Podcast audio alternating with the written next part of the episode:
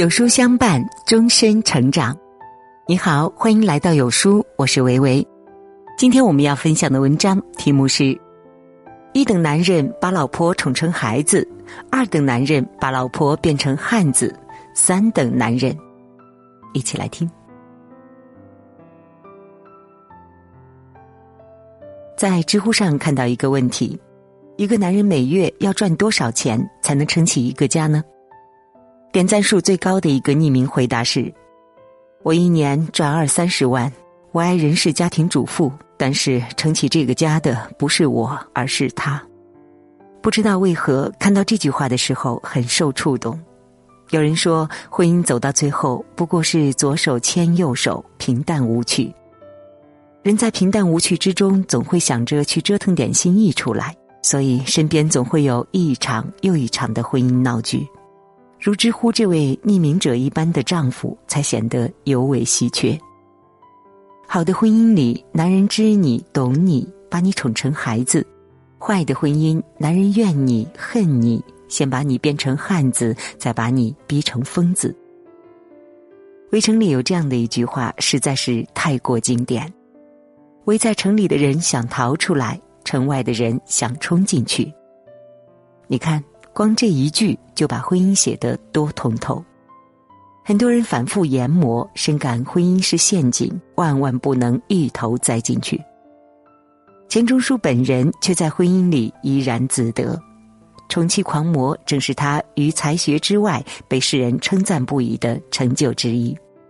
锐利狂妄又毒舌的钱钟书，看谁都不顺眼，唯有看杨绛浑身是宝。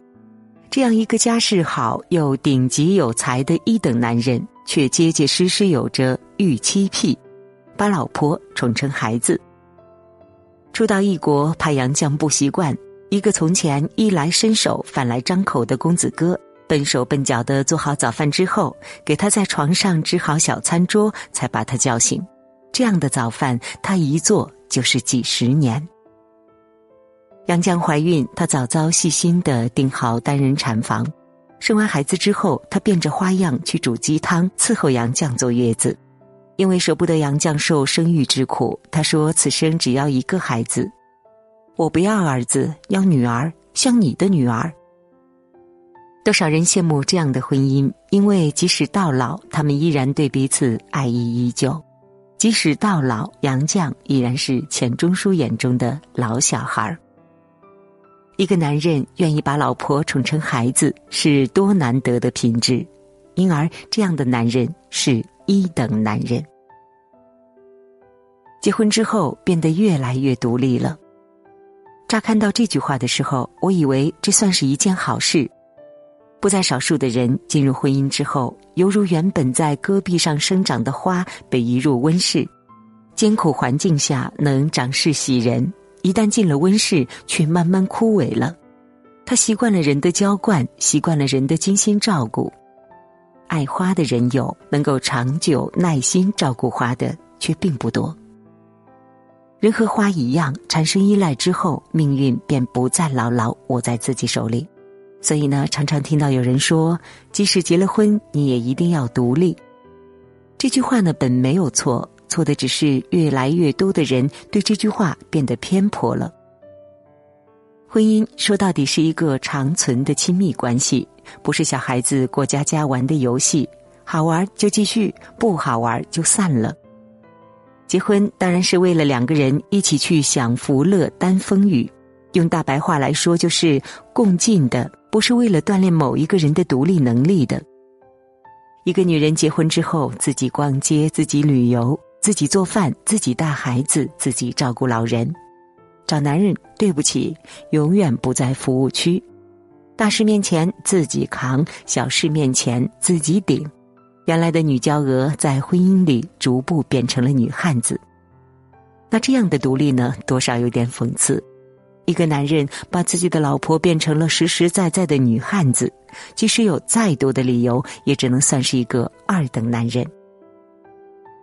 曾经有一位读者留言让我始终难忘，在他面前哭，我以为他会心疼，没想到还会被嫌弃矫情。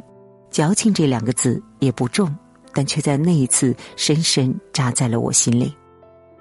从那以后，我就记住了：受再大的委屈，都自己忍着，晚上在被窝里偷偷的哭，不敢出声，憋得心脏一阵阵疼，嗓子里也好像有什么东西堵着，特别难受。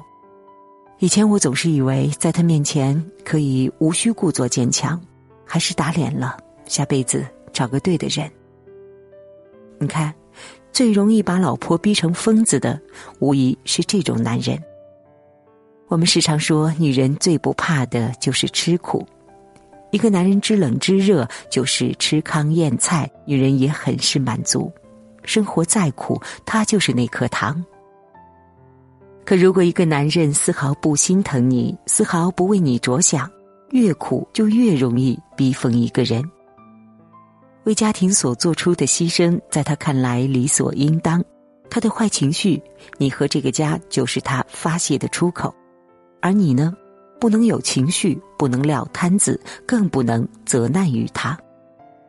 无条件照顾他，有事儿你顶着，犯错你扛着。苦你一个人吃，乐他一个人想，到最后你还不准哭，哭就是你不对，哭就是你矫情。威廉·贝纳德在《哈佛家训》当中说：“不要认为他们不会介意，就像在篱笆上钉过钉子一样，伤害会留下永远的痕迹。女人身上的钉子被男人钉了一遍又一遍，旧伤未好又见新伤。”一个人能承受的苦不是无限的，这样的男人迟早会把老婆逼成疯子。人生艰难，需要有人同舟共济。幸运的女人会遇到一等男人，次之会遇到二等男人，还能挽救一下；再次之，就算了吧。